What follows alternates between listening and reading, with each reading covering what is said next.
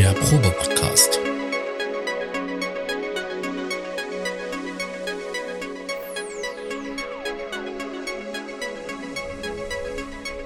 Ein Podcast beim gemütlichen Talk im Proberaum.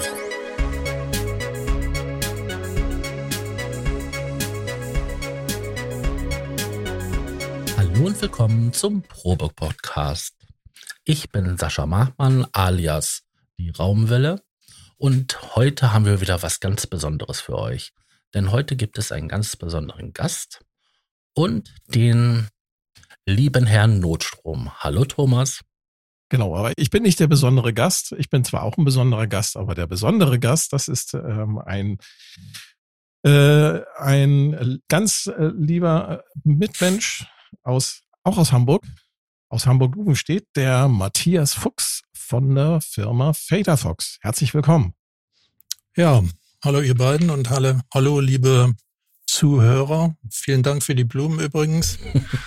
äh, mit dem super netten Menschen oder wie das war. Ein super netter Mitmensch. Super netter Mitmensch. So war's, ja. Gibt es da nicht so ein Lied von, von, wie heißt die Band hier, äh, Lieblingsmensch? Mhm. Nein, okay, aber äh, so doll kennen wir uns auch noch nicht.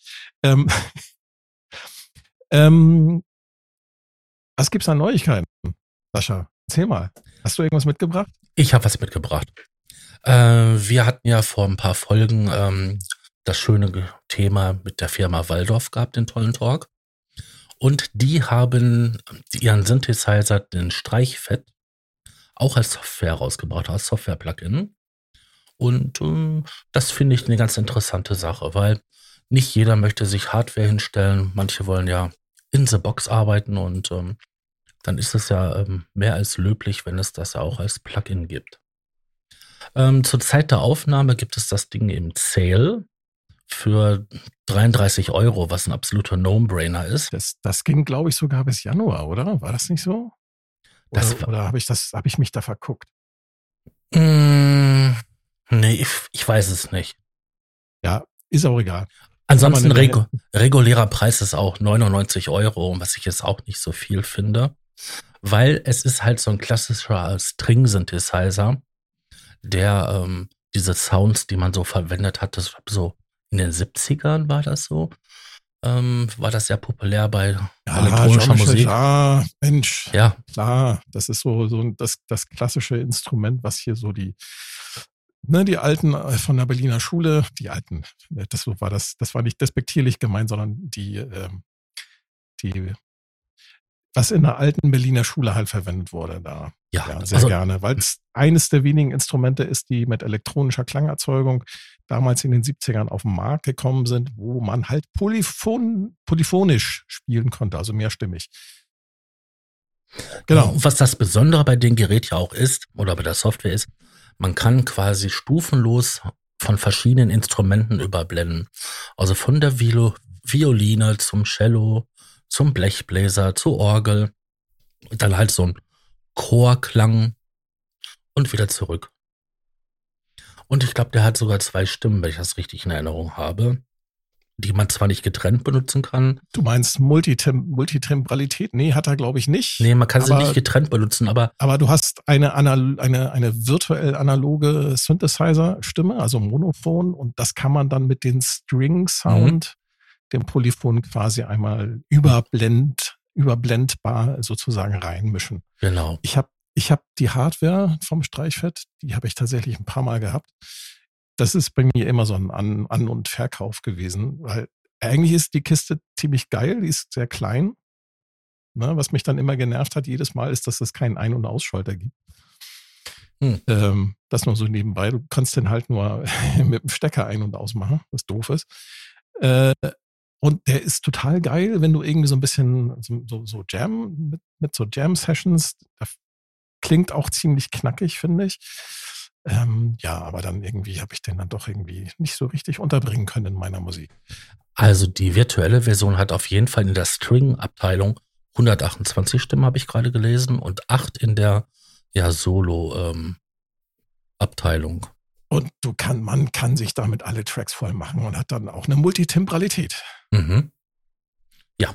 Apropos apropos Polyphonie und Multitemporalität, ähm, du hast Software, ich habe Hardware.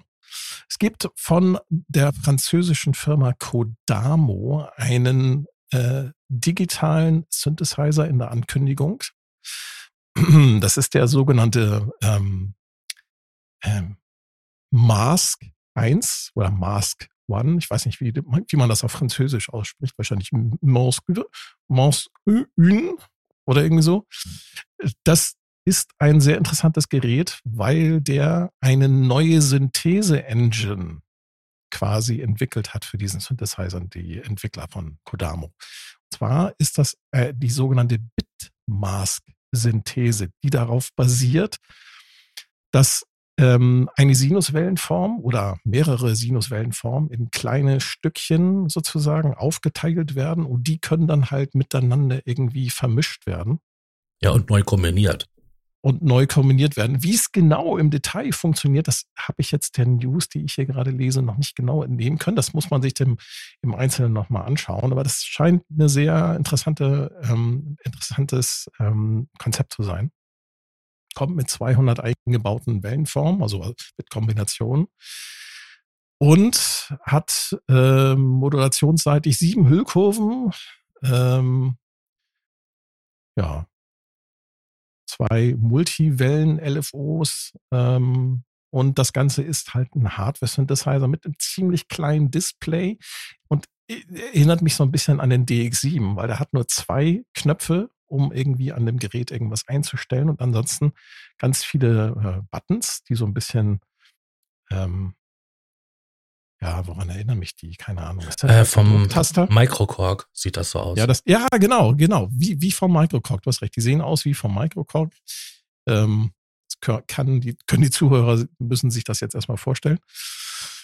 Äh, da, davon hat er relativ viele, aber ansonsten äh, ist da nicht viel dran zu schrauben. Und hey, was für eine tolle Überleitung zu unserem Gast. Ich wollte nur noch mal sagen, dass halt diese, diese Synthesemethode halt ähm, verrückte Wellenform erzeugt. Also da ist ziemlich viel möglich, was mit anderen ähm, Synthesemethoden schwer oder gar nicht möglich ist. Ähm, weil man halt diese Teile neu arrangieren kann. Also das das wäre es noch mein Einwand gewesen. Genau, digitaler Synthesizer, deswegen also auch mhm. äh, innovativ, könnte man sagen. Sollte man sich mal anschauen. Überleitung zu unserem Gast wäre, das Ganze halt halt ein, ein relativ kryptisches Interface und auch der, der virtuelle Waldorf-Streichfett Ne, hat so ein bisschen das Problem, finde ich. Also der, ich finde, der, die Hardware lebt davon, dass man da wirklich Hand anlegen kann. Deswegen ne, Hinweis darauf, dass man damit schön jammen kann, weil man halt in, in Echtzeit da ganz viele Regler hat. Das hat natürlich diese virtuelle Version nicht. Und auch dieser neue digitale Synthesizer sieht mir jetzt nicht so aus, als ob man da irgendwie mal eben schnell ja eine Hüllkurve bestellen kann. Aber da gibt's was. Mhm. Und zwar gibt es dafür ähm, Controller-Boxen, MIDI-Controller-Boxen. Jetzt fragen sich bestimmt einige Leute, was ist das? Ähm, ich kann es dir beantworten. Das ist ein Kästchen, da stecken ganz viele äh, Schraubknöpfe drinne. Und wenn man daran dreht, kann man ähm, Parameter im Software- oder in Hardware-Synthesizer verändern, wenn man sie zugewiesen hat. Genau, man kann im Prinzip unterscheiden zwei, es gibt äh, drei, drei Grundarten von MIDI-Controller-Boxen. Äh, alle haben keine eigene Klangerzeugung. Ja, das sind reine Steuereinheiten, Steuergeräte, um über MIDI, das hatten wir vor ein paar Folgen, glaube ich, mal erklärt, mhm. mit dem MIDI, Musical Interface, nee, Musical Instrument Digital Interface. Ich glaube, beim letzten Mal mit der Folge mit Mick hatten wir es, glaube ich, erklärt. Ne? Mhm. Egal. Ähm, drei verschiedene Arten. Es gibt einmal die, ähm, die es halt so überall mittlerweile zu kaufen gibt. Es gibt diese Controller mit Tastatur. Da gibt es ganz, ganz, ganz, ganz viele von. Da sind dann meistens so acht Drehregler zusätzlich noch mit auf der Oberfläche drauf, ähm, die man dann über eine vom Hersteller mitgelieferte Software irgendwie so ein bisschen ähm, editieren kann. Das heißt, man braucht meistens immer einen Computer. Viele haben davon keinen eigenen MIDI-Output, sondern sind dann nur über USB anzuschließen. Die zweite Art von diesen Controller-Boxen, die sind sehr spezialisiert. Das das wird dann zum Beispiel gerne im, äh, es gibt zum Beispiel Controllerboxen, um DJ-Software ne, anzusteuern. Ähm, ich denke da an das bekannteste, wäre Native Instruments Traktor. Mhm. Ja, da gibt es relativ viele von diesen äh, Controller-Boxen, die äh, dann äh, speziell für Traktor auch zugeschnitten sind, auch von Native Instruments selber auch. Es gibt die dritte Kategorie und da springt jetzt gleich unser Gast rein und erzählt ein bisschen. Es gibt die dritte Kategorie an Controller-Boxen, die kann man für alles Mögliche einsetzen, weil sie frei programmierbar sind. Matthias, dein Einsatz. Erzähl mal, wer, wer bist du, was machst du und ähm, ja, wie bist du darauf gekommen, was du jetzt machst? Ja, wie bin ich da drauf gekommen? Ja, das war, ist schon sehr lange her. Also meine Firma gibt es jetzt seit, äh, muss ich kurz überlegen, 2004. Ja, 2004, 2003, 2004 fing das an. Das war so die Zeit, so über die Jahrtausendwende, wo die ersten Sachen kamen, die rein äh, virtuell liefen oder nur auf dem Computer liefen. Also zum Beispiel Ableton Live. Ich glaube, die sind 99 gestartet. Oder wie du gerade, was du gerade angesprochen hast, Traktor von Native Instruments, die sind, glaube ich, kurz nach 2000, 2003 oder irgend sowas in dem Dreh erschienen. Und ja, dann waren die User quasi verdammt, mit der Maus Musik zu machen. Das war eine harte Geschichte. Das sah erstmal alles ganz toll aus, weil es war ja natürlich mit Features überladen und der Monitor war bunt, groß, tausend Knöpfe drauf, mit 3D noch, ja gut, bei Ableton weniger, aber gab ja viele Software, die wirklich optisch sehr, sehr ansprechend war. Tja, und nun wollte man das Ganze ja auch bedienen. Wie hat man es früher gemacht? Früher hatte man ja richtige Instrumente, richtige Mischpulte mit Knöpfen, mit Reglern, mit Tasten. Alles war irgendwie haptisch machbar und plötzlich die neue Welt. Alles auf dem Bildschirm. Hast du geschaut? Du hast eine Tastatur, eine, eine, eine PC-Tastatur und eine Maus. Vielleicht hast du noch äh, einen Trackball oder sowas, aber dann hielt es meistens schon auf.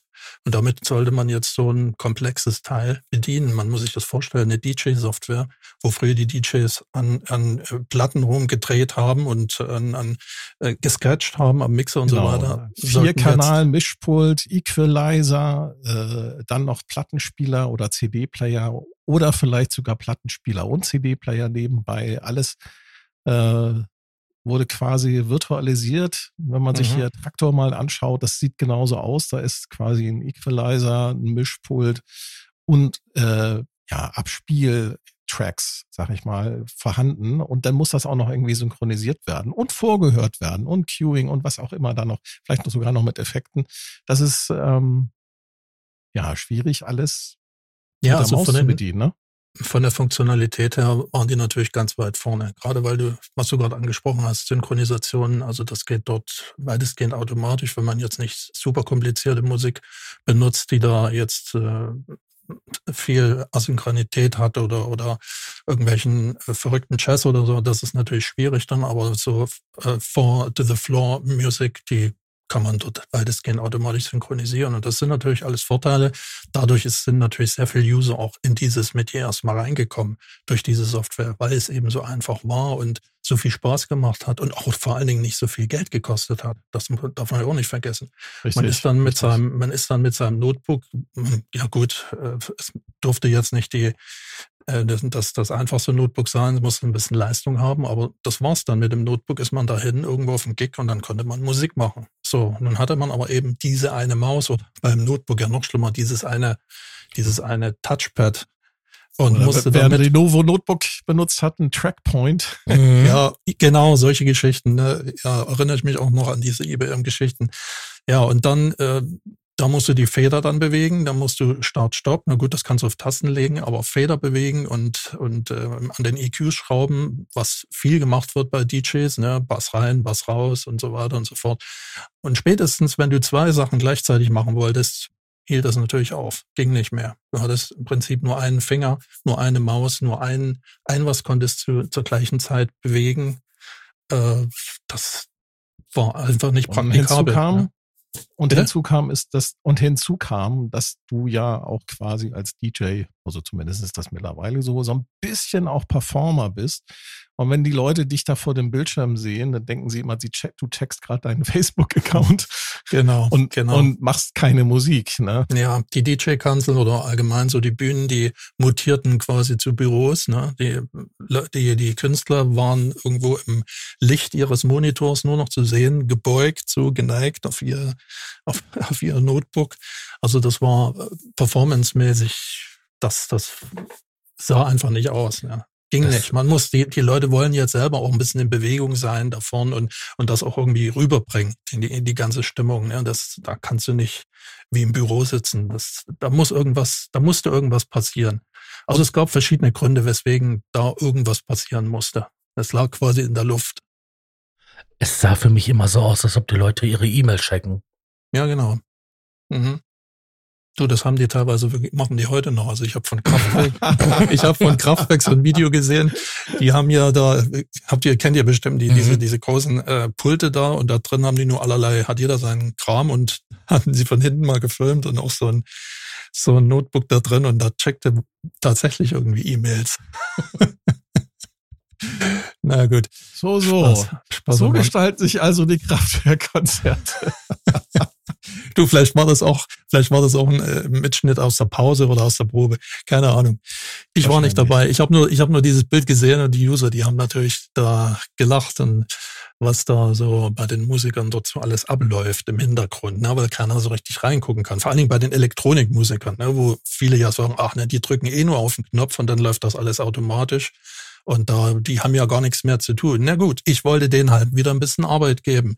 Mhm. Und äh, habe dann zu der Zeit eben, ja, wie gesagt, 2004 angefangen oder 2003 waren dann auch so die ersten Ideen bei mir, äh, die sogenannten MIDI-Controller da ins Leben zu rufen. Die, die Software hatte ja teilweise schon diese Möglichkeiten. Das war am Anfang noch ziemlich rudimentär, sich steuern zu lassen über MIDI. Also musste man da irgendwie was machen. MIDI-Controller waren ja von damals bekannt als, wie du es eingangs schon sagtest, als, als diese Tastaturen. Also eine MIDI-Tastaturen, wo mitunter auch noch ein paar Knöpfe dran sind, aber es gab auch viele, wo gar kein Knopf, gar kein Knopf dran war, sondern nur so ein Pitch-Wheel, ein Mod-Wheel. Äh, das gab's also schon. Und ja, dann lag es eigentlich nahe, irgendwas zu machen, wo man ein paar mehr Regler dran hat, ein paar mehr Knöpfe, ein paar mehr Schieberegler, dass man dann eben auch mal zwei Sachen gleichzeitig machen konnte. Weil man hat ja nun mal zwei Hände. Man kann mit zwei Händen auch noch mehr als zwei Feder bewegen. Das kennt man ja von Mischpulten. Also man hat ja noch ein paar mehr Finger. Also da, da geht schon noch ein bisschen mehr. Also das lag einfach nahe, da was zu machen. Und dann hatte ich mir gedacht, fängst mal an. Mein Sohn war zu der Zeit auch so DJ-mäßig, so hobbymäßig so ein bisschen unterwegs. Dachte auch, mein Gott, tolle Software, aber wie soll ich das denn hier machen? Und das ist ja alles blöd. Und er kam auch aus dem Vinylbereich und dann hat er mit Platten aufgelegt und fand die Funktionalität wirklich toll in der neuen Software, aber wie soll ich damit arbeiten? Wie soll ich, wie soll ich das handhaben? Ja, und dann hatten wir uns da mal Ideen gemacht, so einen kleinen Controller, also irgendwas Kleines, nicht so was Großes Ausladendes, was du so schnell mit in die Tasche stecken kannst, was auch nicht teuer ist, dafür Traktor zu machen und für Ableton Live. Das waren so unsere zwei Lieblinge, sag ich mal. Also ich mochte Ableton Live und mein Sohn eben Traktor von, von Native Instruments. Ja, und dann haben wir da zwei Controller designt und das ausprobiert. Dann bin ich tatsächlich zu diesen Herstellern gegangen nach Berlin und habe denen das gezeigt. Die waren natürlich total begeistert weil sie hatten ja selbst noch nichts in der Pipeline. Sie hatten sich vielleicht schon mal Gedanken gemacht, aber waren ja reine Softwarefirmen und da hardwaremäßig was auf die Beine zu stellen, das ist schon ein bisschen umfangreicher, als jetzt nur, ich sag mal, nur in Anführungsstrichen Software zu schreiben. Ja, ja, und hatte ich da vorgesprochen und fand das toll, aber ich sagte, ich bin eine kleine Firma, ich bin quasi ein Start-up, Ein-Mann-Betrieb und ja, da hatten die natürlich ihre Bedenken, weil ihre Firmen starteten gewaltig durch und da waren Stückzahlen absehbar, ne? Wie das, wie ich das dann realisieren soll. Denn ja, und so hat sich das quasi dann wieder getrennt. Was heißt getrennt? Wir sind immer in Kontakt geblieben, aber es ist eben nie eine echte Zusammenarbeit entstanden. Und ich habe meine Sachen dann gestartet und unabhängig von diesen Firmen verkauft. Und das ging dann. Ich, und ich glaube, ähm, aus meinem näheren Bekanntenkreis, die alle irgendwie so DJ-mäßig unterwegs waren, mit Traktor, aber auch teilweise mit Ableton Live, dass deine kleinen Fader Fox Controller, die für Live und auch für Traktor, die du da auf den Markt gebracht hattest, die sind eingeschlagen wie eine Bombe. Also mhm. jeder hatte so ein Teil mhm. in meinem ja, das war, Kreis. Mhm, das, das war aber wie Weil gesagt, die einfach so klein und praktisch waren. Genau, das ist der eine Grund. Das ist es auch bis heute. Deswegen lieben die Leute auch diese, diese kleinen Federfox-Controller, dieses kleine handliche Gerät. Also dieses Format habe ich jetzt seit, na, wie lange ist das jetzt? 18, 16, 18 Jahre, ja. Habe ich dieses Format beibehalten. Ich hatte noch ein anderes Format oder habe auch andere Formate, noch größere Formate, aber dieses kleine ist wirklich, es äh, geht wie geschnitten Brot. Die Leute lieben das, weil es eben so kompakt ist. Das ist also, ja, ist der Hauptgrund natürlich. Und äh, zu der, wie gesagt, zu der Zeit gab es nichts weiter. Ich habe also dafür Native Instruments auch so einen Controller gemacht. Da waren gar keine Regler dran, so. Also zum, zum Mixen, diese, diese Fader und EQs waren gar nicht dran, sondern nur Tasten, zum Starten, Stoppen, Synchronisieren, zum Track, zur Trackauswahl, zum Laden des Tracks und zur Steuerung der Effekte. Das war also quasi so ein, so ein Komplement zum, zum herkömmlichen Mixer. Also die Leute haben dann mit einem herkömmlichen Mixer gearbeitet. Das ging ja bei Traktor auch. Man konnte die äh, zwei Decks dann ausleiten über eine Soundkarte auf dem Mixer, haben dort ihre EQs und ihre Feder gehabt und die, die ganze andere Funktionalität, also wie gesagt, Tracks laden, starten, stoppen, synchronisieren und so weiter und Effekte. Das haben die mit meinem Controller gemacht. Und das Ding ging wirklich wie geschnitten Brot, weil es war nichts auf dem Markt da. Das ging wirklich mhm. mhm. massenhaft. Äh, in, in Europa habe ich das haufenweise verkauft damals. So, und dann gab, gab es richtig einen Cut. Ich weiß nicht mehr, wann das war, 2010, 9, irgend sowas. Da kam Native Instruments mit ihrer eigenen Hardware-Line raus. Und da gab es einen richtigen Cut bei mir. Ne? Die hatten es natürlich produzieren in China wesentlich günstiger, optimal äh, adaptiert an ihrer Software, lief natürlich perfekt. Und das war dann bei mir ein Cut. Also da war die DJ-Line quasi beerdigt, kann man so sagen. Naja, und dann Ableton war eine ähnliche Sache, die sind ja auch irgendwann mit Hardware gekommen. Dann ging das bei mir auch erstmal, war es ein bisschen gedämpft und dann musste ich mir Gedanken machen, ja, was, was machst du jetzt? Wie, wie positionierst du dich jetzt? Und dann habe ich immer wieder diese Nischen gesucht, immer wieder so Sachen, die von den äh, großen Herstellern nicht abgedeckt werden. Also diese Standard-Controller, diese Mix-Controller gibt's ja nun zuhauf mittlerweile. Ne? Man musste sich, also ich musste mir immer überlegen, was machst du da anders? Dass du da irgendwo eine Nische besetzt für User, die was weiß ich, mehr mit Effekten arbeiten oder, oder mehr Tasten brauchen oder noch mehr Regler. Ja, und da habe ich immer diese, immer wieder, das habe ich jetzt quasi seit 10, 15 Jahren gemacht, immer wieder diese Nischen gesucht, wo eben ein kleiner Hersteller ganz gut mit leben kann, weil die Stückzahlen laufen natürlich dort nicht in diesen Nischen, sonst wären die ja besetzt, diese, diese Nischen von den großen Herstellern. Und für mich ist es eben optimal. Ich kann eh nicht diese riesen Stückzahlen machen. Ich habe die Preise sind bei mir höher als bei dieser äh, Massenindustrie, sage ich mal, also was weiß ich, Beringer und Kork und wie sie alle heißen. Da kann ich also mit den Preisen gar nicht konkurrieren. Und so bin ich eigentlich glücklich. Die großen Hersteller sind glücklich und ich bin glücklich und die User sind auch glücklich. Ja, wenn da Aber diese Nischen irgendwie besetzt werden von irgendjemandem. Mal, mal ganz ehrlich, die Nische, die du besetzt, ähm, da gibt's eigentlich auch kaum jemand anderen. Ganz ehrlich. Also ich habe geguckt, äh, während der Vorbereitung für diese Sendung, habe geschaut, ob ich da irgendwie so Multifunktionscontroller, die nur Knöpfe haben oder nur Knöpfe und Slider. Das, ähm. Da gibt's vielleicht, da gibt's vielleicht so ein, zwei Hersteller. Ja, aber der eine hat dann zum Beispiel nur USB-Anschluss oder beide haben dann vielleicht nur USB-Anschluss, aber kein MIDI-Out. Ja, mhm. und bei dir du bist quasi der Einzige am Markt, wenn man sich so Vergleichstabellen für MIDI-Controller anschaut, da, da, da taucht dann vielleicht so mal ein Produkt auf, hier, ähm, um mal ein Beispiel zu nennen, das wäre dann hier zum Beispiel von der Firma DJ Tech Tools. Die haben diesen MIDI-Twister. Mhm. Das sind so ganz, das sind, ähm, ich glaube, zwölf Drehregler. Nee, nicht zwölf. Nee, 24. 16, genau. 16 Drehregler. Mhm. Im relativ kleinen, kompakten Format, ist aber teurer und hat, wie gesagt, nur USB. Und ansonsten in der Vergleichstabelle, die ich gesehen habe bei dem einen Musikgeschäft, Fader Fox, Fader Fox, Fader Fox, Fader Fox. Mhm. Das ja, ist, ist, wie äh, gesagt, ist schon grandios. Also mhm. ich habe selber auch ein, ein, EC4 gehabt von dir. Das ist ein eine kleine, in, in diesem kleinen praktischen Format, in diesem kleinen praktischen Pultformat, eine kleine Controllerbox, die ein kleines ähm, Display hat, wo man halt auch die Parameternamen sehen kann von den einzelnen Drehreglern und zuordnen kann. Und ich fand die zum Ansteuern jetzt zum Beispiel von solchen Synthesizern wie einem virtuellen Waldorf Streichfett oder von meinem äh, Pioneer Torais AS1. Äh, das ist eine Stimme aus dem Sequential Prophet 6. Äh, der hat auch relativ wenig Drehregler und da ist so eine kleine Controller-Box echt Gold wert.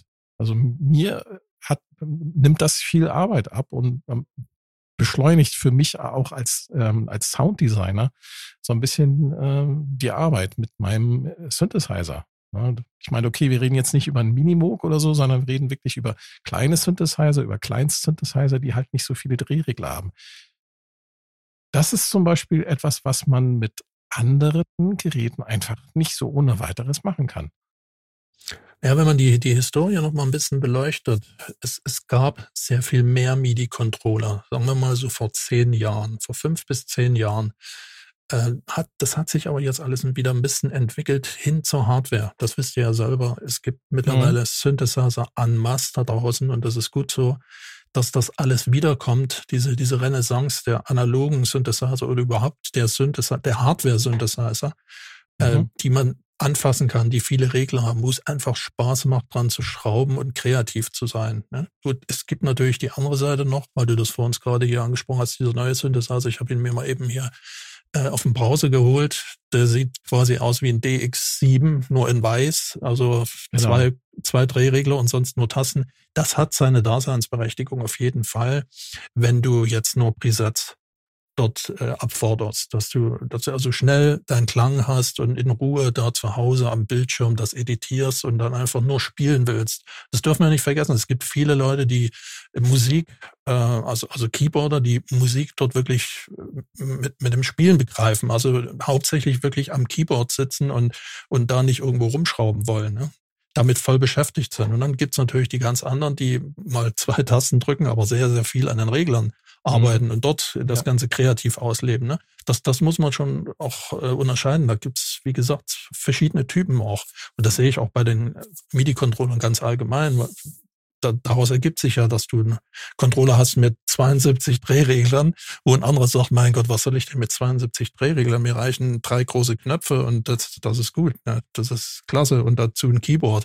Also das sind ganz verschiedene Ansätze in dem, in der, in der Kreativität, wie man Musik ausdrücken möchte, elektronische Musik und die auch steuern möchte. Und es gibt durchaus auch noch Leute, die so rein mit dem Computer arbeiten und da mit der Maus da ihre zwei, drei Tasten drücken und irgendwo was schieben. Die sind auch damit zufrieden. Das, das gibt's auch alles noch. Also es gibt wirklich ganz viele verschiedene Leute. Aber wie gesagt, die Historie war so, dass es vor ein paar Jahren da noch mehr auf dem Markt gab. Auch mit MIDI-Schnittstellen, nicht nur USB oder früher sogar nur mit MIDI, mhm. äh, wo sich das jetzt mehr so zum USB hin entwickelt hat, was einfach praktischer ist und weil man meistens die Sachen auf dem Computer steuern will.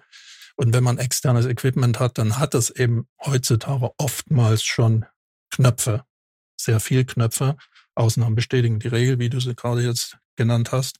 Ja. Äh, aber das hat sich so so ein bisschen entwickelt und so ein bisschen die MIDI-Controller haben sich da so ein bisschen, äh, ja, hat man wieder ein bisschen verdrängt jetzt einfach durch diese ganze, durch diesen ganzen Hardware-Synthesizer und die, die viele Hardware, die jetzt wieder angeboten wird. Das, den Eindruck habe ich. Ja. Und deswegen ist da nicht mehr so viel auf dem Markt los. Das ist jetzt mal so meine Begründung. Das muss jetzt nicht stimmen, aber so habe ich das immer bisher verstanden. Ich wundere mich ehrlich gesagt auch, dass in, in meinem Markt, in meiner Marktnische da ziemlich wenig los ist.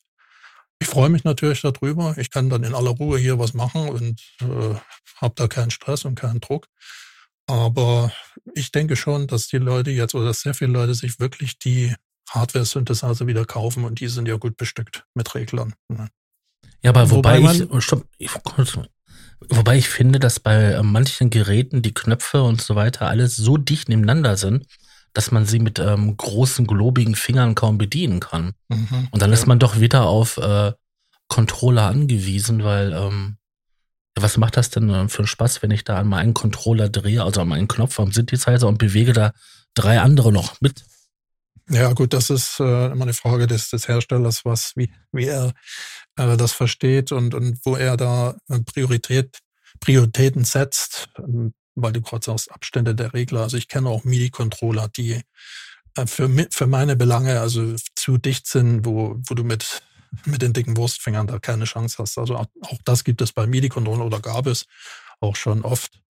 Äh, das, äh, da gibt es auch bei den Instrumenten, äh, gerade im Modularbereich, wisst ihr ja selber, mhm. die haben keinen Platz dort, da sind also noch die Buchsen dazwischen und die sind die Knöpfe teilweise so dicht, dass du wirklich nicht mal einen, einen kleinen Finger dazwischen kriegst, also wo du wirklich mit spitzen Fingern oben am Rand drehen musst. Das ist, die. der Hersteller sagt dann einfach, das ist, das ist mir da nicht wichtig, die Haptik, das, äh, ich muss viel Funktionalität da drauf bringen und die User kommen da schon irgendwie mit klar und ich, für mich, ich habe da irgendwo immer meinen Standard. Ich brauche 25 Millimeter zwischen den Reglern Mindestabstand und die Regler dürften dann auch nicht so dick sein. Also ich, ich achte schon drauf auf Ergonomie. Das ist mir sehr wichtig, weil ich werde auch von, von Usern angesprochen daraufhin. Ne? Ich habe auch jetzt mit meinen aktuellen Geräten habe ich immer wieder ein paar User, die sagen, komme ich nicht klar mit, brauche ich mehr Platz dazwischen, hab dicke Hände und so. Gibt's immer noch, aber ich, ich habe so, du kannst es ja auch nicht übertreiben, wenn du jetzt die Abstände so kolossal machst, dann hast du Geräte von einem halben Meter Außen, äh, Außenmaßen. Das kannst du ja auch niemandem zumuten, sowas da im, im, im Flieger mit sich zu führen, im, im Handgepäck. Die wollen wirklich was Kleines haben, aber es muss eben doch irgendwie noch für die Masse bedienbar sein. Es ist immer so ein Kompromiss. Was kriege ich da das, runter? Was, was kann ich da machen? Ne? Das ist super, dass ihr das ansprecht. Das wollte ich auch gerade ansprechen. Es gibt zum Beispiel jetzt ja momentan, was man so sieht, wenn man sich so die neuesten Hardware-Veröffentlichungen anschaut. Es gibt so der Trend. Was hatten wir? Ähm, wie hieß dieser komische Kasten, der vor ein paar Wochen äh, angekündigt wurde? Äh, nicht, nicht, ähm, Mensch, jetzt fällt mir der Name nicht ein. Verdammt. Was ein Synthesizer? Äh, Synklavier, das Synklavier. Ach ja. Mhm. Das Synklavier ist ja vor ein paar Wochen ist mit einem, die sind mit einem neuen Gerät auf den Markt gekommen und da ist, da sind quasi nur Buttons drauf, aber keine Drehregler. Es gibt einen, einen Slider. Slider und das, das sage ich mal, okay, das ist, da haben sie ihr Bedienkonzept konsequent eingehalten und das Ganze sieht auch sehr stylisch aus, aber trotzdem würden mir da einfach die Drehregler fehlen. Oder wenn ich mir so andere Geräteklassen und andere Hersteller anschaue, die äh, aktuell sehr, ich will nicht sagen gehypt sind, aber die sich äh, sehr gut verkaufen, zum Beispiel die Produkte von der Firma 1010 Music, namentlich der, die Blackbox, das ist so eine Art ähm, Multifunktionssampler, kann auch irgendwie von Karte streamen, also man kann damit eigentlich auch so ein bisschen DAW-like äh, Sachen aufnehmen, lange Samples und so. Und das Ding schreit geradezu danach, wegen seiner sehr, sehr reduzierten Oberfläche, das schreit gerade dazu nach, sich ein Faderfox-Gerät daneben zu stellen. Und tatsächlich, wenn man mal Faderfox auf YouTube sucht, es gibt ganz viele Videos, wo Leute ihr Doorless Setup vorstellen und man findet tatsächlich immer ein Faderfox-Gerät dabei. Und das sieht dann auch teilweise ganz lustig aus, ne? Und dann da so ein kleines Teenage Engineering TX6, das ist so ein, ich würde sagen, eine super Mini-Mischpult, was man eigentlich nur mit der Pin Pinzette bedienen kann. genau, das ist das beste vom, Beispiel. Vom, Dis vom, vom, Display wollen wir gar nicht reden. Das ist, glaube ich, äh, äh so fingernagelgroß. Ich, ich weiß nicht, wer so, sich sowas kauft für 2000 Euro. Das ist ganz Gibt schlimm. einige Leute. Aber es gibt, glaube ich, vor allem Leute, ist das für Leute ganz gut, die, die halt viel rumreisen. Ne? Ich habe von Stimming, das ist äh, hier in, in Hamburg eine lokale Größe, was so elektronische Musik angeht. Der hat äh, auf YouTube ein, ein Review gemacht zu diesem kleinen Mischpult. Aber ich bin mir nicht so sicher, ob der auf lange Sicht da wirklich auch mit so glücklich ist. Und ich wette, dass der auch eine Controller-Box irgendwie nebenbei hat. Ja, aber du, du, kannst, du kannst nicht generell sagen, dass eine Controllerbox jetzt das, das ergonomische Teil ist. Also da gibt es sowohl als auch äh, schlimme Sachen, sage ich mal in Anführungsstrichen, also wirklich enge Sachen, äh, haptisch oder, oder ergonomisch wirklich komplizierte Sachen in allen Bereichen, also bei den Instrumenten wie bei den Controllern. Das je nachdem, wie der Hersteller, was er für Prioritäten setzt, muss es klein, billig, transportabel sein oder muss es eben ergonomisch sein, dass man es mhm. auch in der Performance gut bedienen kann. Das, da gibt es verschiedene Ansätze und auch dieses Synklavier, ich hatte es mir jetzt auch gerade mal hier, das gute alte Synklavier hier mal gerade auf dem Bildschirm geholt, das waren im Prinzip nur Tasten da drauf und ein riesengroßer Knopf auf der, auf der linken Seite. Dieses genau. Konzept ist übrigens vor kurzem auch wieder gekommen, was heißt vor kurzem, ist schon ein paar Jahre alt, von Stefan Schmidt, Schmidt, der ehemalige Gründer von Native Instruments, hat sich ja dort rausgelöst aus der Firma, hat seine eigene Firma aufgemacht. Ich weiß jetzt gar nicht, wie sie heißt, egal. Du meinst den C15, ne? Genau, ich meine den C15. Und das ist auch dieses Konzept. Du hast also dort Tasten, wo du direkt auf die Parameter äh, die, oder die Parameter selektierst und dann hast du einen Knopf und mit dem steuerst du diesen Parameter. Also dieses Konzept kommt immer das mal wieder und es scheinen Leute damit wirklich gut umgehen das, das müssen wir erklären. Also C 15 ist ein FM-Synthesizer.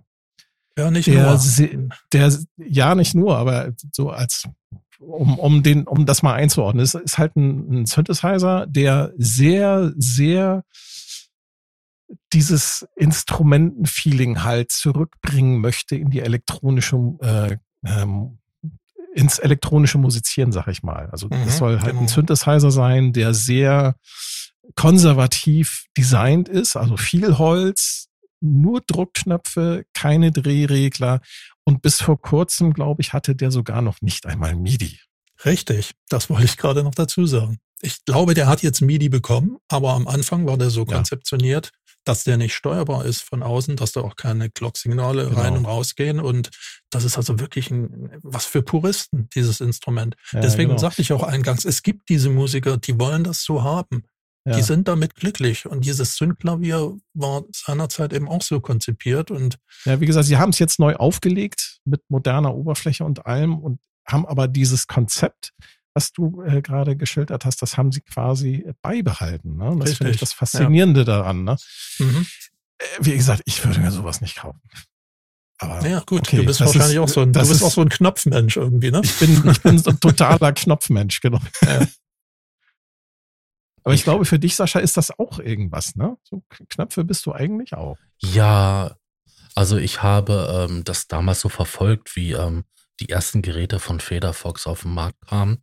Und klar, durch Sequenzerforum und den ganzen Hype darum.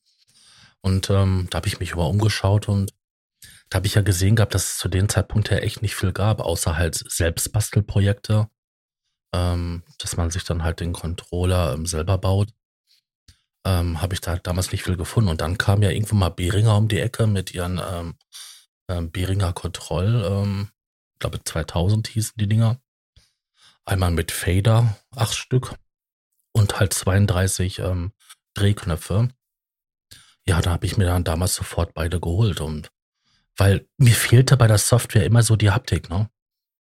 Mir fehlte es. Also ich fand das dann so toll, dann hast du dir deine Presets gemacht gehabt so und dann konntest du hingehen und du hattest echt, echte Knöpfe zum Drehen. Und dann bewegte sich ja auch noch dieser Leuchtkranz um die ähm, ähm, Controller. Also das war so toll gewesen. Vor allem, wenn du dann, sag ich mal, ähm, Synthesizer gewechselt hast, ähm, änderten sich dann die äh, Lichtgrenze auch, weil der Controller mit der, mit der Software ähm, ja, gesprochen hat und hat sich die ganzen Werte alle abgeholt. Und ähm, dann hast du auch keine Parametersprünge, wenn du ähm, wenn das alles unterschiedlich steht. Und ey, das war so toll gewesen. Das war so eine Erleichterung, dass ich damit arbeiten konnte. Ja. Also ich bin ein Knopfmensch.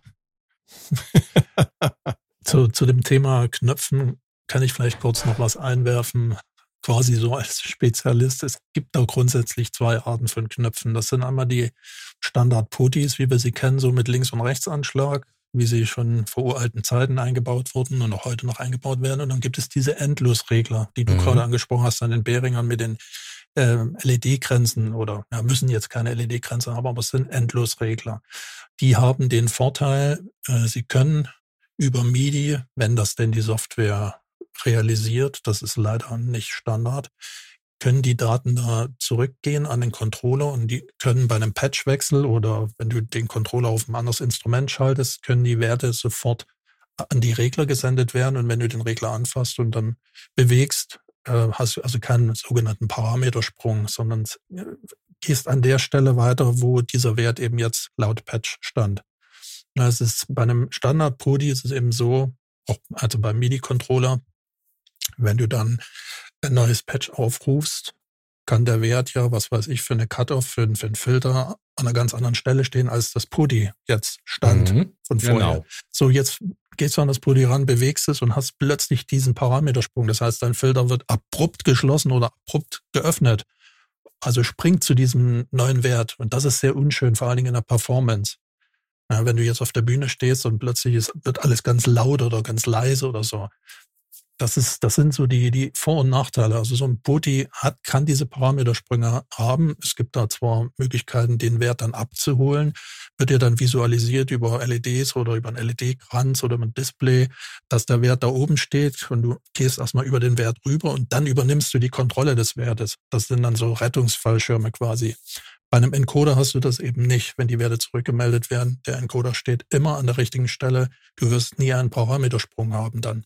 Der Nachteil beim Encoder ist natürlich dann wieder, dass du in aller Regel äh, nicht dieses, dieses Feingefühl hast für den Wertebereich. Wie bei einem Poti hast du 270 Grad links vom links bis zum Rechtsanschlag und weißt also, wenn du ganz links bist, bist du am Ende und wenn du ganz rechts bist, bist du auch wieder am Ende, also am Maximum. Bei einem Encoder weißt du das nie. Den drehst du, du weißt einfach nicht, wo du stehst. Wenn du da keine visuelle Rück Meldung hast in Form eines LED-Kranzes oder Displays oder du guckst auf den Monitor am Computer, du weißt nicht, wo der steht. Richtig. So, und und, und äh, der Encoder ist in aller Regel hat auch nicht diese hohe Auflösung. Mhm. Das heißt, äh, wenn du den jetzt langsam um, sagen wir mal, 180 Grad drehst, hat er nicht diesen Wertebereich, der normalerweise bei einem Podi bei 180 Grad überstrichen wird, kann er nicht, äh, kann er nicht realisieren. Du wirst, machst also dann dort ah, solche, solche Zaubertricks, okay. dass du sogenannte äh, Acceleration äh, Modes hast, dass du also so eine Beschleunigungsfunktion hast. Wenn du den schneller drehst, den Regler, dann überstreichst du einen größeren Wertebereich. Wenn du langsam drehst, dann tut er ganz fein nur einzelne Werte weitergehen. Ne? Also du kannst dann feine Werte einstellen. Drehst du ihn aber abrupt, dann geht das sofort über einen ganz großen Wertebereich, eventuell sogar bis zum Ende. Das sind so die Tricks und das ist aber ein ganz anderes Feeling. Du hast also nicht dieses Feingefühl wie bei einem normalen Poti. Da Richtig. ist es ja egal, ob du schnell, langsam drehst. Dort, wo du den, den Zeiger hindrehst, dort äh, ist auch der Wert. Bei einem Encoder weißt du es einfach nicht. Das ist, das ist sehr schwammig, diese mhm. Sache mit einem Encoder. Hat also den Vorteil, kein Werdesprung, den Nachteil, äh, nicht des direkten Feelings, des, äh, des, des Wertefeelings wie bei einem Poti. Also da mhm. hat man wirklich Vor- und Nachteile bei beiden Sachen. Und das müssen die User dann doch abwägen. Viele fragen mich, Mensch, was nehme ich denn von dir? Nehme ich den mit den vielen Potis oder den mit den vielen Encodern? Ne? Und da muss ich erstmal fragen, ja, was willst du machen? Was ist dir wichtig? Ne? Muss ich ihn also auf diese ganze Problematik hinweisen? Ja, und dann überlegen die Leute erstmal, naja, was, also am, am liebsten hätten sie natürlich beides. Das ist dann der, der klassische Motor Poti. Taucht ja auch ab und zu mal auf an Geräten, ist unheimlich teuer, ist, ist riesig groß, braucht einen Haufen Strom. Sowas wie Motorfeder, aber eben als Poti dann, ne, mit einem Motor hinten dran und kommt dann ein neues Patch. Die Rückmeldung der Daten über MIDI stellt sich dann, dreht der Motor das Podi und stellt es dann in die richtige Stelle. Das ist natürlich vom Allerfeinsten, aber ist riesig groß, braucht einen Haufen Strom, ist sehr teuer äh, findet man ganz selten heutzutage. Nur an Premium-Geräten. Ja. Also da die Unterscheidung, und das ist bei den Federn genau das Gleiche. Es gibt diese Standardfeder, es gibt diese Motorfeder. Ja, die haben, das ist also dort genau das Gleiche wie bei den Podis. Die Motorfeder stellen sich eben dann ein. Sieht man ja an vielen Geräten auch Behringer, weil du es vor uns gerade angesprochen hast, hier BCF 2000 oder wie der hieß. Aber es sind eben größere Sachen, die brauchen mehr Strom, die kannst du nicht unbedingt über USB versorgen, die brauchen also noch ein Netzteil. Mhm. Hat alles so dann so seine Nachteile. Und dann sind die mitunter sogar noch laut, dass sie also auch noch stören im Studio. Wenn sie sich da, was weiß ich, 16 Stück da einstellen, dann summt das da alles rum. Und also da gibt's auch noch gute und schlechte Feder, Motorfeder. Also das ist, hat alles Vor- und Nachteile. Also beim ähm, BCF vom Behringer, da hört man das definitiv. Mhm, ich weiß, ich weiß, und, die sind ähm, nicht die teuersten da. Ja. Bei den neueren, ähm, die sind sie schon wesentlich leiser. Also ist bei den, ähm, ich weiß gar nicht, wie die, wie die neue Serie dort heißt. Auf jeden Fall, da sind sie leiser. Gibt's, bieten die überhaupt sowas noch an? Also der, der Ja, die bieten an, die haben jetzt ähm, richtig so, so eine DAW-Kontrolle. Ähm, irgendwie Touch One oder so ähnlich heißt das. Vom Behringer. Da haben sie dann ähm, einmal nur, ähm, also diese normalen Tasten, die du halt brauchst für Vor- und Zurückspulen und ja, äh, so weiter. Aber damit dann, kann ich ja nicht meine Synthesizer Genau, ein ansteuern, Jogwheel. ne? Und dann hast du einen Fader drauf. Dann gibt es das Ding einmal mit acht oder mit neun Stück. Und dann gibt es das noch als Erweiterung. Da sind dann also quasi nur acht Motorfeder drauf. Und dann kannst du quasi das Mischpult und so weiter machen. Ja, aber Das das, hat das sind Behringer im wieder so Angebot. Spezialdinger. Ja, sind die so wollen- Spezialteile. Die wollen Das wohl quasi eine Neuauflage von den ähm, mit den Rot- MFC Endlosrotorer. 32, genau. Habe ich, hab ich, äh, Ja. hab ich auch gelesen. Aber bei Behringer brauchen wir nicht drüber reden. Lange Ankündigungszeiten kennen wir ja. Genau. Deswegen ist noch, noch der BC, BCR 2000 eine sehr gute Alternative, wenn es um Drehknöpfe geht. Aber den gibt's auch nur noch gebraucht. Genau. Und da muss man auch aufpassen. Also manche sind ausgenudelt und Oder brechen die Knöpfe auch schnell ab. hm, genau. Ich habe auch Ein so ein. Klassiker, ein Klassiker unter den Controllern. Döpfer, Drehbank. Mhm. War das eine Inspiration für dich damals? Ja. Weil der kam, glaube ich, 1999 auf den Markt. Ja, das ist ein sehr altes Teil. Die hatten seinerzeit verschiedene Controller, also auch mit Federn, mit äh, Encodern auch und mit Drehringen. Ja, sicherlich, war eine Inspiration. Deswegen habe ich es ja auch ähnlich dann gemacht, dass ich reine Encoder-Controller habe, reine PODI-Controller oder, oder so mit Federn. Das war sicherlich eine Inspiration. Die hatten auch wirklich tolle Funktionalität drin. Die haben teilweise sogar über SysX gesteuert. Das heißt, das kompliziertere Protokoll in MIDI, wo man eben auch sehr viele alte Synthesizer oder Mhm. wo man äh, alte Synthesizer ausschließlich nur über SysX steuern Mhm. kann. Also selbst Oberheim solche, Matrix solche, zum Beispiel. ja, so die ganzen alten Teile ne? oder auch die ganzen Yamaha-Schlachtschiffe und was es da alles gab und Roland und so weiter. Das äh, ging mit diesen Döpfern Sachen. Also das war wirklich eine tolle, eine tolle Zeit, aber er hat es dann eingestellt, er hat sich total konzentriert auf sein Modulargeschäft und äh, das aus gutem Grund. Das ist ja auch gut gelaufen. Und äh, wie gesagt, es war, es war schon immer eine Nische, diese MIDI-Controller und äh, davon dann eine größere Firma zu ernähren, ich, das ist wahrscheinlich schwierig. Ich, ich weiß es nicht. Es, ich ich glaube nicht, dass es gibt eigentlich eine reine Controller-Firma wirklich im größeren Maßstab. Fällt mir jetzt nichts ein. Die machen immer noch andere Sachen mit. Böse Zungen behaupten ja Native Instruments, aber. Nein, das, das ist jetzt gemein gewesen. Liebe Native Instruments Leute, ihr seid ganz toll. Ich mag eure Software.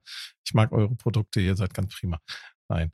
Ähm, Matthias, ähm, was gibt's denn an Neuentwicklungen, wenn du das verraten magst? Ja, das ist ein ganz, ganz schwieriges Thema. Also, ihr wisst, ich bin eine 100% One-Man-Company. Das heißt, alles wird durch mich gemacht. Gut, ich habe meine Mhm. Zulieferer für verschiedene Sachen, Leiterplatten bestücken und äh, was weiß ich, Frontplatten herstellen und so weiter. Alles kann man auch nicht machen hier, ähm, aber ich baue sie dann letztendlich zusammen. Aber es gehört ja viel mehr noch zu so einer Firma. Das geht ja vom Einkauf über Verkauf und äh, auch Entwicklung, natürlich Entwicklung und äh, alles einpacken, testen, zusammenschrauben. Das ist, der Tag hat nur 24 Stunden und ich wünschte, er hätte doppelt so viel, dass ich auch ein bisschen mehr Entwicklung machen kann. Also mit anderen Worten, die Entwicklung liegt ziemlich brach. Jetzt in den letzten Jahren brummt hier das Geschäft seltsamerweise auch über die, über die äh, Corona-Krise, dann haben sich sehr viele Leute auch zurückgezogen in ihre Studios und hatten Bedarf dort an Controllern. Also ich bin so ein klassischer Krisengewinner, wenn man das so nennen mag. Und äh, ja, ich bin mit Produktion momentan 100% ausgelastet und das geht Mhm. natürlich dann zu Lasten der ganzen Entwicklungsarbeit. Ich würde gerne wieder mal ein bisschen mehr machen, auch mal ein paar Updates für die Controller, gerade weil du vorhin den EC4 angesprochen hast. Da ist noch einiges zu tun da drin, da kann man noch einiges äh, toller machen und viele, viele Ideen habe ich von Usern. Die User warten noch drauf auf das Firma-Update, das ist halb fertig. Ich habe nicht die Zeit, das vollständig fertig zu machen und rauszugeben und das jetzt schon seit, ich lass mich lügen, zwei Jahre oder so. Also es ist, es ist beschämend eigentlich. Ne?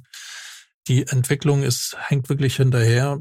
ja, was gibt's für Alternativen? Leute einstellen, die hier die Produktion machen oder noch mehr outsourcen, wie es so schön neudeutsch heißt. Aber äh, mein Konzept, meine Philosophie ist wirklich alles in der eigenen Hand zu behalten, um die Qualität auch zu realisieren, um auch dann in Krisenzeiten nicht sich wieder von Leuten trennen zu müssen oder mhm. äh, man, man hat es einfach besser im Griff, aber man kann eben nur ähm, eine begrenzte Stückzahl fertigen und das dabei möchte ich bleiben. Es ist, ich bin Boutique-Hersteller, den Namen habe ich mir nicht gegeben, aber den habe ich äh, schon vor zehn Jahren dann hier immer wieder gehört. Die Boutique, die Boutique, die Boutique.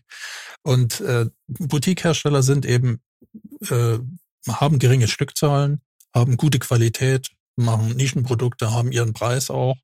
Und das ist quasi meine Philosophie und dabei möchte ich bleiben. Ich will also hier nicht expandieren und, und das jetzt aufbauen, nur weil es jetzt gerade mal toll geht. Was weiß ich, in fünf oder zehn Jahren geht es eben wieder mal nicht gut. Wie gesagt, ich habe das äh, alles erlebt, hatte ich euch ja vor uns gesagt, wo dann die Controller kamen von Native Instruments und von Ableton. Dann brach das bei mir hier ein. Das habe ich abgefedert als Einmann-Company und habe mich dann hingesetzt und habe halt wieder mal ein bisschen Entwicklung gemacht. Und im Prinzip warte ich jetzt darauf, so blöd wie das klingt, auf diese, auf eine neue Krise, egal wo die jetzt herrührt, äh, dass ich mich wieder hinsetzen kann oder muss und ein paar neue Sachen machen darf. Das ist wahrscheinlich, wahrscheinlich wird es darauf hinauslaufen. Ne? Also das ist so der Fluch ähm, dieser, dieser One-Man-Company, äh, wenn man jetzt das partout die Philosophie weiter treiben möchte, so konsequent dabei bleibt und, und nicht expandieren möchte. Es macht, äh, es machen ganz wenige, so wie ich. Also Aber die meisten sagen dann jetzt an dem Punkt, an dem Punkt stelle ich mir jetzt drei Leute ein. Jetzt läuft das richtig gut. Und wenn das ein Jahr geht, dann powern wir hier Sachen raus und so weiter. Und nach drei Jahren oder nach einem Jahr mal gucken. Dann muss ich die Leute halt wieder gehen lassen. Und das, ja. das ist nicht mein Ding. Das, ich weiß es nicht. Ja, man merkt, dass du mit Herzblut an, deinen, an deiner Firma, an deinen Produkten auch hängst. Das ist, finde ich, immer sehr sympathisch. Das ähm, ja, hatten wir schon mal so einigen Kollegen hier, die wir interviewt haben. Das finde ich immer großartig. Ja, das, ist, halt das viel, ist tatsächlich viel, so, ja. Viel Liebe drinne und das finde ich ist sehr, sehr wertvoll. Du schreibst, ich habe noch eine Frage. Du schreibst ja auf deiner Internetseite, dass du ja auch ähm, Custom-Modelle ähm, herstellst. Custom-Bild. Mhm. Ja, genau. Äh, wie machst du das? Hast du da so fertige Komponenten, die du dann halt nur zusammenwürfelst oder gehst du Nein. dann wirklich hin und machst komplett von Scratch auf neu? Ja, Gut, ich habe meinen Controller, mein Entwicklungssystem, also den Mikrocontroller, den ich dann benutzt, da werde ich jetzt nichts anderes nehmen, weil ich dort softwaremäßig dann da eingearbeitet bin. Mhm. Das ist schon okay, aber sonst gibt es da keine fertigen Bausteine oder irgendwas, wie man das jetzt vielleicht von Döpfer kennt. Die hatten ja auch solche Bausätze oder vielleicht auch von anderen Herstellern, ne? wo du dann ein paar Anschlüsse hast, kannst deine Pudis ranhängen und deine Taste und so. Und also sowas habe ich nicht. Das wird wirklich von Grund auf äh, neu designt, weil die äh, Kunden, die dann kommen, das sind sehr hochpreisige Sachen, muss man dazu sagen. siehst du auf der Website ziemlich große Geschichten. Äh, die bezahlen da viel Geld und wollen wirklich das so haben, genau so haben, wie sie sich das vorstellen. Also vom Design her, von der Funktionalität und, und alles. Ja, und dort musst du quasi von Grund auf alles neu designen. Und das dauert, das hat äh, eine, eine hohe Entwicklungszeit ist da ja. vonnöten. Und äh, das Material ist weniger das, äh, das Problem. Also ob du da jetzt nur 16 Regler hast oder 24, das macht den Kohl dann nicht fett. Das ist wirklich die Entwicklungszeit, geht dort maßgeblich ein. Ne? Mhm. Ja, das, da habe ich schon einiges gemacht. Ist momentan, kann ich auch nichts annehmen, wie gesagt, aus Zeitgründen. Möchte ich aber ganz gerne wieder mal was machen, weil es macht unheimlich viel Spaß, solche, solche Sachen zu realisieren und die dann auch mal irgendwo auf einer Bühne wiederzusehen. Und äh, das ist das ist wirklich eine, eine tolle, eine tolle Sache. Also ich, wie gesagt, du sagst ja von uns auch schon, ich mache es mit Herzblut. Ich kann das nur bestätigen. Das ist, das ist war früher mein Hobby, ist dann zum Beruf geworden und also ich, ich liebe das und das Schöne ist auch das Feedback, was zurückkommt. Das baue ich jeden Tag auf. Also wie, da kommen sehr, sehr viele E-Mails, kommt natürlich auch mal Kritik dazwischen, aber die meisten wirklich finden das toll und nehmen sich auch noch die Zeit und da noch mal eine E-Mail zu schreiben, sagen, der Controller ist richtig klasse und der hat mir so viel gegeben und ich habe jetzt so viele neue Möglichkeiten und so weiter. Und das baut dich total auf. Und dieses Feedback geht zu mir, direkt zu mir. In einer großen Firma kannst du dir vorstellen, wo das Feedback dorthin geht. das, das äh, verplätschert irgendwo in einem mhm, Support ja, oder was weiß ich. Du kannst genau. ja dort nicht irgendeinen Geschäftsführer anschreiben oder macht ja auch wenig Sinn. Das ist, das ist dort alles viel anonymer. Und bei mir geht das alles zusammen. Und umgedreht ist es genauso. Der Support, wenn die Leute hier also an, ne, anrufen, weniger, aber wenn sie jetzt E-Mails schreiben und haben ein Problem, dann beantworte ich das innerhalb von Minuten bis Stunden. Und mhm. diese Antwort bekommen die vom Entwickler. Also nicht von irgendjemandem, der da ein Handbuch vorliest oder äh, irgendwie so Standard äh, FAQ-Sachen hat, sondern direkt vom Entwickler. Und das honorieren die, die natürlich. Die sagen, das ist, das ist toll, diesen Support, den habe ich nirgendwo bei keiner anderen Firma, bei keiner größeren Firma. Das ist klasse und da wird mir wirklich geholfen und da gehe ich teilweise auf Sachen ein, gerade Native Instrument, wie, wie stelle ich das da ein und so, ist gar nicht mein Ding, aber ich kenne mich halt dort auch aus und dann helfe ich denen dann auch weiter, was jetzt nichts direkt mit meinem Controller zu tun hat. Aber die Leute haben das Gefühl, Mensch, hier wird mir wirklich geholfen. Da ist einer, der, der gibt sich irgendwie Mühe. So, und wenn du jetzt Produkte rausbringst, das ist eben äh, auch, was ich von Anfang an verfolgt habe, so eine hohe Qualität zu bringen, dass du möglichst keinen Support hast. Aber jedenfalls nicht Support in der, in der Beziehung, dass da irgendwas defekt ist oder dass da irgendwas nicht geht oder so. Ja, also, dass du wirklich eine hohe Qualität hast und dann dadurch weniger Support. Gibt dann immer wieder mal ein paar Leute, die sagen, ja, die keine Ahnung haben und wie stelle ich das denn ein und wo muss ich denn da hier klicken und, und so weiter und so fort. Das gibt's immer mal wieder. Aber wenn du jetzt Produkte hast, die lausig sind, die ständig Fehler bringen und hier nicht funktionieren und da nicht funktionieren, dann hast du natürlich unheimlich viel Support. Ja, also so viele Anfragen, das könnte ich mir gar nicht leisten. Das könnte ich gar nicht, könnte ich gar nicht abarbeiten hier. Auch wenn die Stückzahlen jetzt viel höher wären, ne, könnte ich das nicht abarbeiten. Auch das ist ein Grund, die Stückzahlen so niedrig zu halten, dass das also vom Support her irgendwo in Grenzen bleibt. Ne. Aber das honorieren die die Leute schon, dass du eben diesen Support so bringst, so guten Support direkt vom Entwickler und in zeitnah auch den Support. Und ja, und wenn du nur Qualität, die Produkte eine gute Qualität haben, dann sind die Leute happy und du bist selber auch happy. Und das Feedback, wie gesagt, kommt direkt zu mir. Und das, das finde ich toll, diese, diese Art mit, mit Usern da zusammenzuarbeiten und das hier so zu leben, dass alle glücklich sind. Das ist so meine Philosophie. Klingt so gar nicht oh. nach Industrie, ne? Nee, Nein, großartig. Hm. Großartig. Matthias, ich habe eine letzte Frage. Sei denn, Sascha hat noch eine. Nein. Mhm. Eine letzte Frage, die ich äh, jedem Gast stelle. Was machst du zur Entspannung? Ja, zur Entspannung äh, könnte ich jetzt sagen, mache ich Musik. Nee, nee, mache ich nicht. Ganz wenig. Entspannung, also wirklich Natur raus in, an die Luft, Fahrrad fahren, äh, in den Bergen wandern, äh, an der Ostsee baden. Das, das ist meine Entspannung. Vor allen Dingen eben viel Fahrrad fahren. Hier in Hamburg äh, kann man sehr gut Fahrrad fahren. Das, also diese Stadt äh, verleitet den gerade zu da äh, mit dem Fahrrad viele Aber Kilometer. Nur in Duven ne? steht du. Nee, nee, nee, nee, nee, nee, nee. Nur nee, in Duven nee. steht. Wir haben, ja gut, in Duvenstedt, da ist natürlich sehr viel Natur. Aber wir fahren oft in die Stadt auch hinein. Äh, wir haben E-Bikes, muss ich dazu sagen. Also wir schruppen da auch mal am Tag 50, 70 Kilometer. Und äh, das, das macht ja echt Spaß in der Stadt. Also es gibt da viel schlimmere Städte. Ich, ich weiß nicht, auf was du anspielst, auf welche Verkehrsprobleme oder äh, es gibt da viel, viel schlimmere Städte. Das ist hier in Hamburg, macht das. Und vor allen Dingen, es gibt keine Berge. Du, du kannst hier rollen und rollen und äh, das stimmt. Ja. Äh, es macht wirklich Spaß. Und es ist eine sehr grüne Stadt. Das wisst ihr auch. Ich, also, ich denke immer, ich denke immer an die, äh, an die Straßen hier, äh, Eimsbüttel, Altona, da die Gegend, das macht da, also mir wird's da keinen Spaß machen, Fahrrad zu fahren. Ja, also klar. Als Autofahrer finde ich das schon schlimm. Da ist es ein bisschen eng, aber auch die Ecken haben ihre Reize, dort mit dem Fahrrad durchzufahren und da mal äh, irgendwelche Hinter, Hintergassen, so kleine Nebengassen da mal, die du sonst gar nicht siehst mit einem Auto oder so.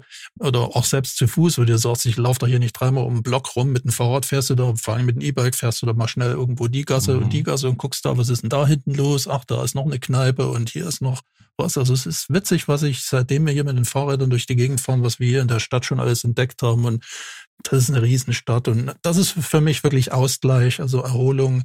Wenns Wetter dann stimmt, jetzt ist ja das Wetter meistens äh, Klimawandel bedingt doch alles ein bisschen wärmer und nicht, nicht so viel Regen jetzt. Und äh, das, das ist mein Ausgleich eigentlich. Natur raus, Luft und in den Bergen wandern, in den Alpen. Ich glaube, das steht sogar auf meiner Website. Ja, das ist ein schönes Foto zu sehen. Genau, aus den Alpen.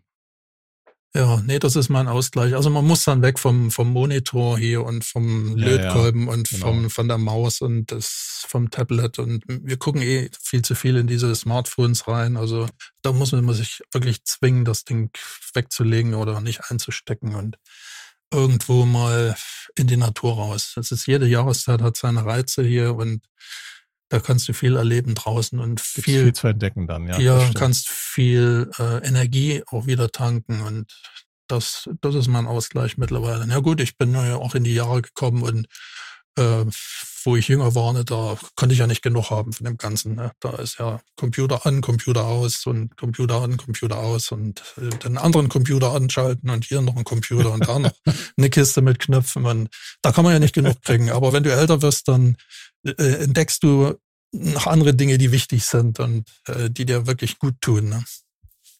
Tja. Ich hoffe, Das ich ist doch die ein Frage tolles beantwortet. Schlusswort.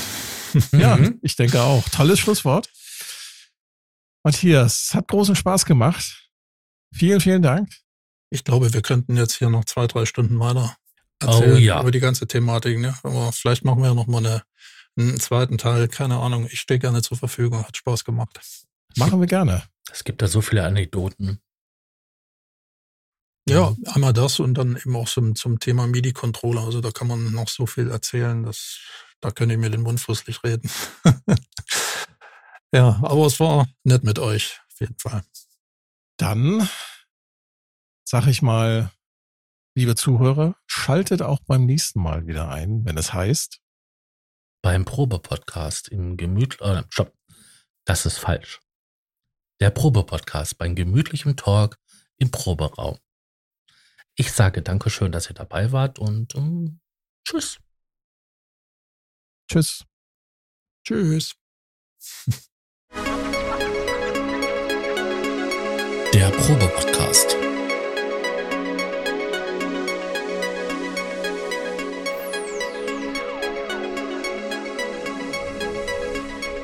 Ein Podcast beim gemütlichen Talk im Proberaum.